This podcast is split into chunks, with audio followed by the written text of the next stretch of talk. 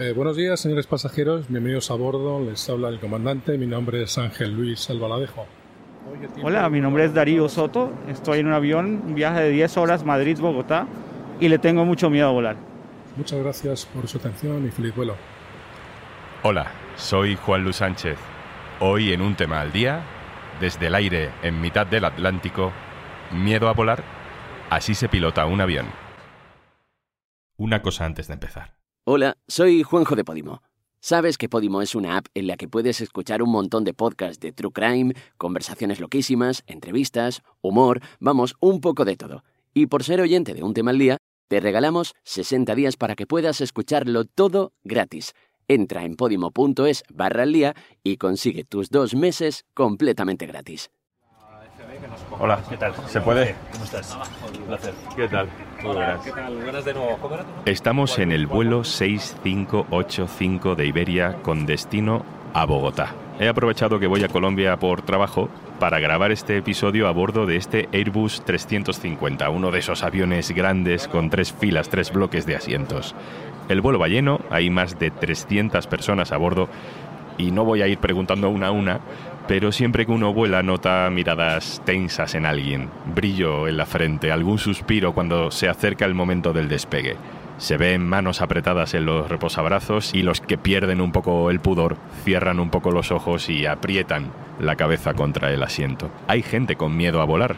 Hay gente que no vuela porque tiene miedo a volar y sobre todo hay gente que vuela a pesar de que esa inquietud parece no desaparecer nunca en la vida. Hoy nos hemos subido a un avión y nos metemos en la cabina del piloto para hablar del miedo a volar. Nosotros ahora estamos en lo que es una vez que cierras la puerta, cabina estéril. Las conversaciones solo van del, del vuelo, no se puede hablar de otra cosa. Y yo te aviso a 10.000 pies cuando podemos eh, tener una conversación ya, si quieres, pues de, de- de otras cosas. Pero hasta 10.000 pies nos mantenemos cabina estéril por seguridad, para no distraernos con otras cosas. Estas primeras fases del vuelo estamos muy ocupados, ¿no? Es la fase más ocupada del vuelo, tenemos que pedir autorizaciones y esta es la que de- del trabajo se acumula mucho más. ¿Cuántos procesos, más o menos, se hacen antes de poder despegar? Eh, procesos, nosotros lo llamamos listas de chequeo. Hacemos exactamente tres listas de chequeo antes de despegar.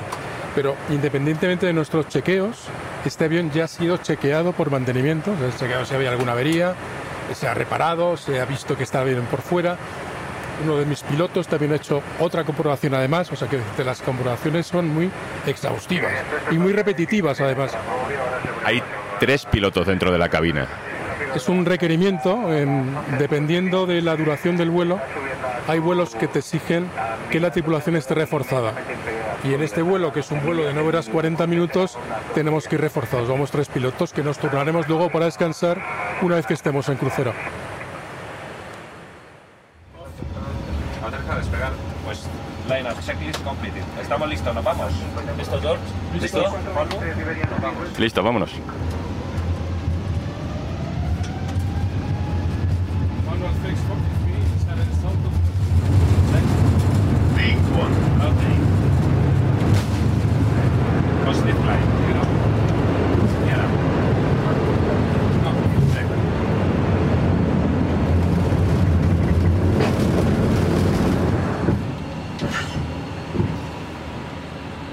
Ya estamos en el aire. Al recogerse el tren de aterrizaje, las ruedas del avión, ha bajado el ruido muchísimo, aunque el zumbido siempre está ahí. Y aquí dentro, durante un segundo, la sensación ha sido como que te lanzan al espacio. Tienes todo el cielo azul delante de ti. Aunque en realidad los pilotos lo que tienen delante son sobre todo, sobre todo, muchas pantallas. Este es un avión de última generación. Como puedes ver, ya hay instrumentos clásicos con agujas, que es lo que antes tenían los aviones de toda generación anterior. Ahora todo es digital. Aquí esto sería la pantalla donde tenemos lo que sería el mapa, que antes llevábamos unas cartas de navegación en papel, ahora está todo digitalizado y lo tenemos en una pantalla.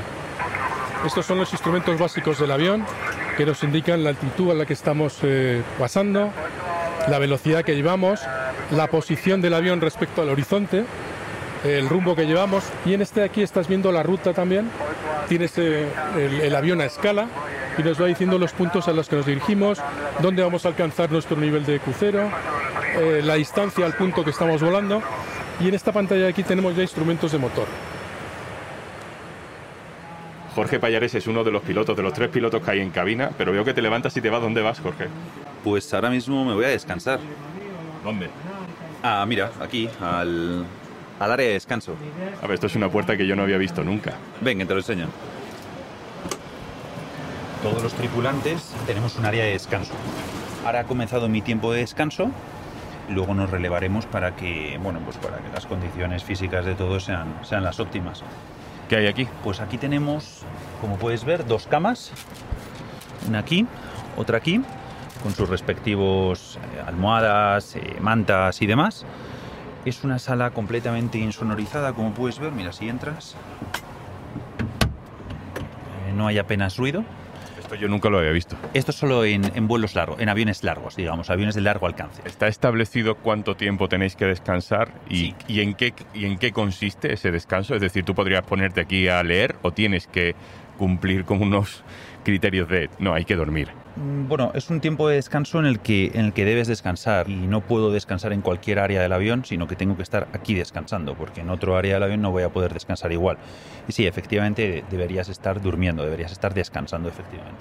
No hay mucha más opción porque eh, estamos dentro de un habitáculo pequeño donde yo mismo no quepo de pie. Está claro que está diseñado para Está estar diseñado tumbado. Para descansar. Las camas son eh, realmente cómodas porque, como te ha dicho el comandante, son, son, eh, es un avión de, de última generación. Pues descansa. ¿Cuánto tiempo tienes por delante?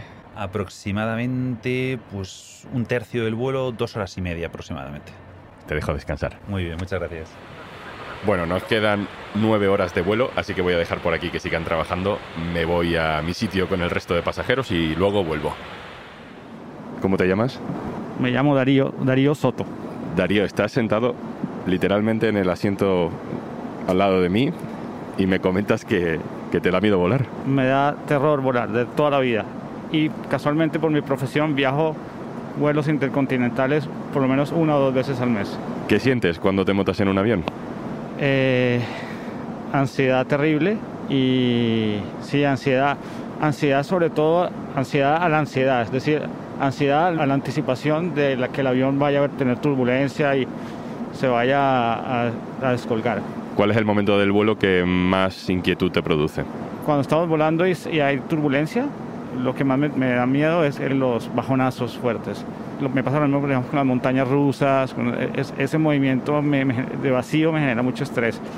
Y digamos, cuando estamos volando entre nubes o aterrizando en ciudades eh, montañosas como, como Bogotá, donde siempre hay viento y siempre está lloviendo, entonces esa anticipación de a qué hora vamos a llegar y la turbulencia que puede haber es, es también te afecta todo el viaje. ¿Cómo lo gestionas? Eh, ¿cómo, cómo lo superas? Honestamente lo supero tomando pastillas para dormir y excesivamente. Lo único que me ha servido en la vida porque me las tomo antes, digamos media hora antes de abordar y, y ya ahí caigo, no me acuerdo ni el despegue ni nada. Lo que pasa es que es difícil a veces cuando son vuelos cortos o si me tomo muchas más y voy a una- un país donde no conozco el, el país por primera vez, algo es- es riesgoso para coger un taxi o para llegar. Eh, y he tenido experiencias eh, algunas peligrosas al llegar al otro lado, ¿no? También he estado en todos los tratamientos psicológicos que te puedas imaginar, eh, realidad virtual, eh, incluso eh, vivía en Suecia por un tiempo y el, y el psiquiatra viajó conmigo en el avión, eh, le pagué el vuelo, todo conmigo, hice el tratamiento, pero no he encontrado nada que me quite el miedo, porque lo que el, el- el tratamiento que me explicaron es siempre tú tienes que afrontar tu miedo y si no lo afrontas nunca te vas a curar. Y la verdad yo soy muy cobarde y nunca lo afronto. Entiendo que esto es imprescindible para ti laboralmente, que tienes una profesión que te exige volar. Efectivamente, yo trabajo en temas de desarrollo internacional y tengo que estar montado en un avión eh, en vuelos largos eh, de Europa a América Latina, de Europa a Asia, por lo menos eh, dos veces al mes. Y es, es eh, a, veces es mejor el miedo, digamos, el miedo an- anticipatorio de poder dormir la semana anterior y no estar preocupado todos los días. Pero hay veces en que si el vuelo es una semana, toda la semana anterior no puedo dormir, estoy ansioso pensando en el vuelo. Sobre todo, por ejemplo, si sé que eh, que no lo debería hacer, pero lo hago mirar, si las, empiezo a mirar las condiciones climáticas en la ciudad de destino o en la ruta, y si es la época de los monzones en Asia, entonces ya sé que va a haber lluvias, es terrible, es- es una carga, pero es la vida que yo escogí. Darío, gracias y que sea leve. Ojalá Dios te oiga. Hola de nuevo. Hola, muy buenas, ¿qué tal? Eh, bueno, Ángel, eres la máxima autoridad en este avión. Yo no sé si eso da un poco de vértigo. Vértigo no te dará volar a estas alturas, pero no sé si da un poco de vértigo ser como la persona responsable de lo que, de lo que pase en cualquier momento de un vuelo tan largo. Hombre, evidentemente, efectivamente, es una responsabilidad. Va en el sueldo incluida, pero es una responsabilidad que asumes con gusto. Yo, a mí me encanta, o sea, desde que empecé, una vez que empiezas de como comandante, digamos que hay una pequeña etapa de que te dura un mes o dos meses en la que asumes esa responsabilidad. Pero una vez que la tienes, a mí me encanta, me gusta mucho ejercerla. ¿Tú entiendes que haya gente que, que siga teniendo eh, miedo a, a montarse en un avión? Y yo no lo entiendo, porque lógicamente yo soy piloto, yo llevo aquí ya más de media vida volando y no lo entiendo. Lo que sí entiendo es que en momentos concretos eh, de una turbulencia les puede inquietar, eh, les puede inquietar si el avión resiste ese movimiento. Los aviones resisten todo, o sea, una turbulencia en, el aire eh, nunca va a afectar a la seguridad del vuelo. ¿Hoy tenemos alguna turbulencia prevista? Hay una pequeña turbulencia en el 40 oeste, pero es una turbulencia que no va a llegar a moderada, quiero decir, que va a ser un ligero movimiento, sin más. Pondré cinturones y una vez que la pasemos, eh, pues no hay nada más. Otro momento que suele generar inquietud, que tú lo ves eh, en la gente, es el despegue, la sensación de velocidad del despegue. O quizá ese momento donde el avión se empieza a levantar y todos tenemos un poco esa inquietud dentro de, venga, sube, sube, que, que no acaba de subir. ¿Cómo es ese momento y, y cómo funciona? Bueno, efectivamente el, el, despegue y el aterrizaje son los momentos más eh, críticos en, en, en, un vuelo y yo lo que te puedo decir es que en el despegue el, eh, configuramos el avión para que despegue en la pista que tenemos disponible con las condiciones meteorológicas de ese momento. Que a veces es largo, puedo entender que se haga largo, pero es que a veces dura. O sea, pero nada más, sencillamente porque la pista es muy larga y se aprovecha lo más posible la pista. O sea que el avión tiene la información ya metida previamente de cuánto de larga es la pista, cómo de larga es la pista, qué condiciones meteorológicas, es decir, eh, si hay viento o algo así, y en qué momento tiene que levantarse. Eso es algo que el, que el avión lo sabe, no, no, se lo vas diciendo tú solo manualmente. El, el avión no es que lo sepa, eh, los datos los hemos calculado antes nosotros y se los hemos introducido y, y el factor eh, depende tanto del viento, del viento que tengas en cara o en cola, la longitud de la pista y con eso ajustas tanto la potencia de los motores como la posición de la palanca de flap. Quiero decir, siempre está calculado y se adapta a la pista que tienes y a las condiciones que tienes en ese momento. ¿Cuáles son los argumentos principales para que la gente entienda que, que esto es como se dice, más seguro que otros medios de transporte en lo que nos montamos todos los días? Hombre, podríamos hablar primero de estadística. O sea, por pura estadística, el medio de transporte más seguro ahora mismo es, el, el, avión, sin comparación con el coche, por supuesto.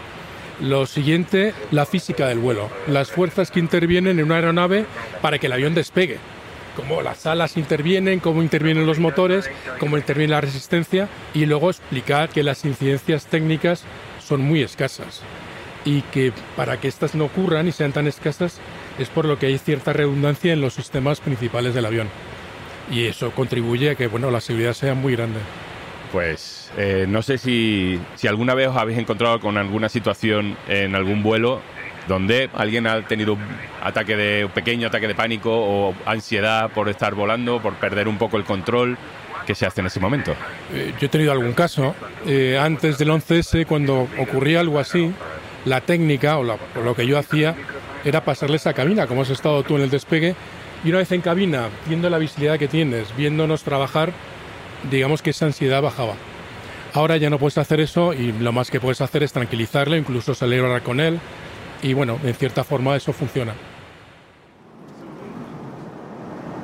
comandante ha encendido la señal de cinturones por turbulencias. Por favor, regresen a sus asientos y hagan uso de sus cinturones de seguridad hasta que la señal luminosa se apague. Darío, aquí están las turbulencias. ¿Cómo, cómo estás? Pues ahí estoy aguantando un poco. Vamos a, vamos a, ver cómo nos va. Tengo a la mano mi pedazo de pastilla por si se pone bravo, entonces me la tomo y listo. Aunque cuando hace efecto ya la turbulencia pasó, pero bueno, te da como un piso, es como un talismán también, ¿no? Ánimo. Gracias. ¿Qué comunicación era la que estabas teniendo ahora mismo, que estamos sobrevolando el Atlántico? Estamos con el control de Lisboa, he cambiado con ese sector le he dicho que estaba donde estaba y nos ha autorizado Dirma, que es el siguiente punto que tenemos, a Gunti, que es el siguiente. Nos ha confirmado la autorización que ya teníamos. y necesitáis una autorización para sobrevolar el Atlántico, para coordinar qué aviones hay volando, ¿no? Para que no haya un descontrol de- del tráfico aéreo, ni siquiera en aguas internacionales. Eso es, cada vez el, el Atlántico está más saturado de aviones y cada vez el control es mayor. Entonces, eh, lo que antes eh, cruzamos el Atlántico una decena de aviones, ahora hay cientos de aviones cruzando el Atlántico a la vez y están controlados también. No por radar, pero por otros sistemas que los controlan vía GPS. De hecho, ahora mismo estábamos viendo algún, algún rastro ¿no? de otros aviones, la estela que está dejando otros aviones que están volando relativamente cerca. ¿A cuánto pueden estar como mínimo eh, los aviones a nuestro alrededor? La distancia mínima de separación va a ser de 300 metros. O sea, nunca estás pegado a un avión. 300 metros es una separación suficiente para que no haya ningún problema. Alguna vez puedes tener alguna pequeña turbulencia que te cause la estela, pero nada más. Ángel, ¿a ti no te da miedo volar? Volar es un miedo irracional. ¿Tú tienes algún miedo irracional en el resto de tu vida que te haga conectar con esa gente que sí pueda tener alguna inquietud volando? Pues no sé decirte ahora mismo, miedo irracional eh, a las avispas. pero no sé si es irracional o muy racional, porque soy bastante alérgico, entonces no, no me gusta. Estamos ya casi aterrizando, ¿no, Ángel? Eh, todavía nos faltan unos minutos. Todavía vamos con el piloto automático y ahora ya cuando estemos prácticamente en final pasaré a, a modo manual y haremos la toma del manual. Este es Second Ground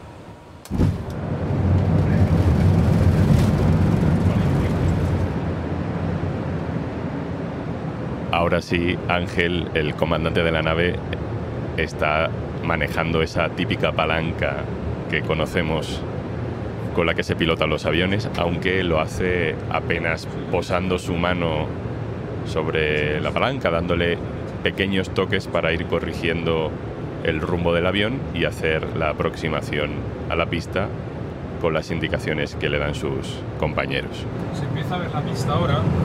Las correcciones si no viento son muy suaves. Y hoy la verdad es que está el viento casi calma. Mira qué bonito, justo tienes ahí la ciudad iluminada por el sol, justo detrás. 50, 40, 30, 20, retard, 10, 5,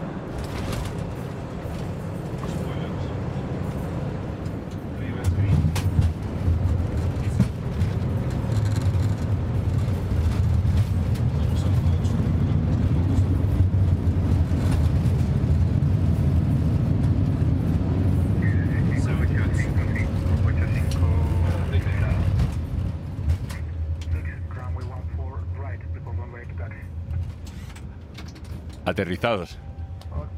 En tierra, Otro día más en la oficina. efectivamente.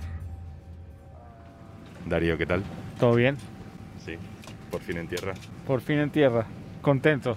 ¿Cuándo tienes el próximo viaje? El próximo viaje posiblemente en dos semanas. Mucha suerte. Gracias. Y antes de marcharnos, Estábamos pensando que posiblemente te apetezca escuchar un montón de podcasts y audiolibros y te venga bien disfrutar de 60 días gratis de Podimo. Así que por ser oyente de un tema al día, si entras en podimo.es barra al día y te registras, los tienes sin sorteos ni letra pequeña. 60 días gratis de Podimo para que escuches tus podcasts o audiolibros favoritos y descubras muchos nuevos. Y ahora también en tu ordenador, porque es cómodo descargar Podimo en tu móvil y llevarlo a todas partes, pero también escucharlo mientras trabajas o curioseas las redes sociales. Ves fotos de tu último viaje esperando con ganas al siguiente o buscas recetas para darte un homenaje en tu próximo día libre. Hagas lo que hagas, puedes hacerlo escuchando charlas divertidas, aprendiendo un montón de curiosidades, pasar un poquito de miedo con algunos de los true crimes más impactantes o escuchar ese audiolibro que llevabas mucho tiempo queriendo escuchar y no encontrabas el momento. 60 días gratis de podcast y audiolibros en podimo.es barra al día. esto es un tema al día, el podcast del diario.es. Si te gusta lo que hacemos, necesitamos tu apoyo. Hazte socio, hazte socia en eldiario.es barra socio. Gracias al comandante Ángel Luis Albadalejo y al sobrecargo Joaquín Conde y a Iberia por las facilidades para grabar este episodio. Este podcast lo producen Carmen Ibáñez, Marcos García Santonja y Zascun Pérez. El montaje es de Pedro Nogales. Yo soy Juan Luis Sánchez. Mañana, otro tema.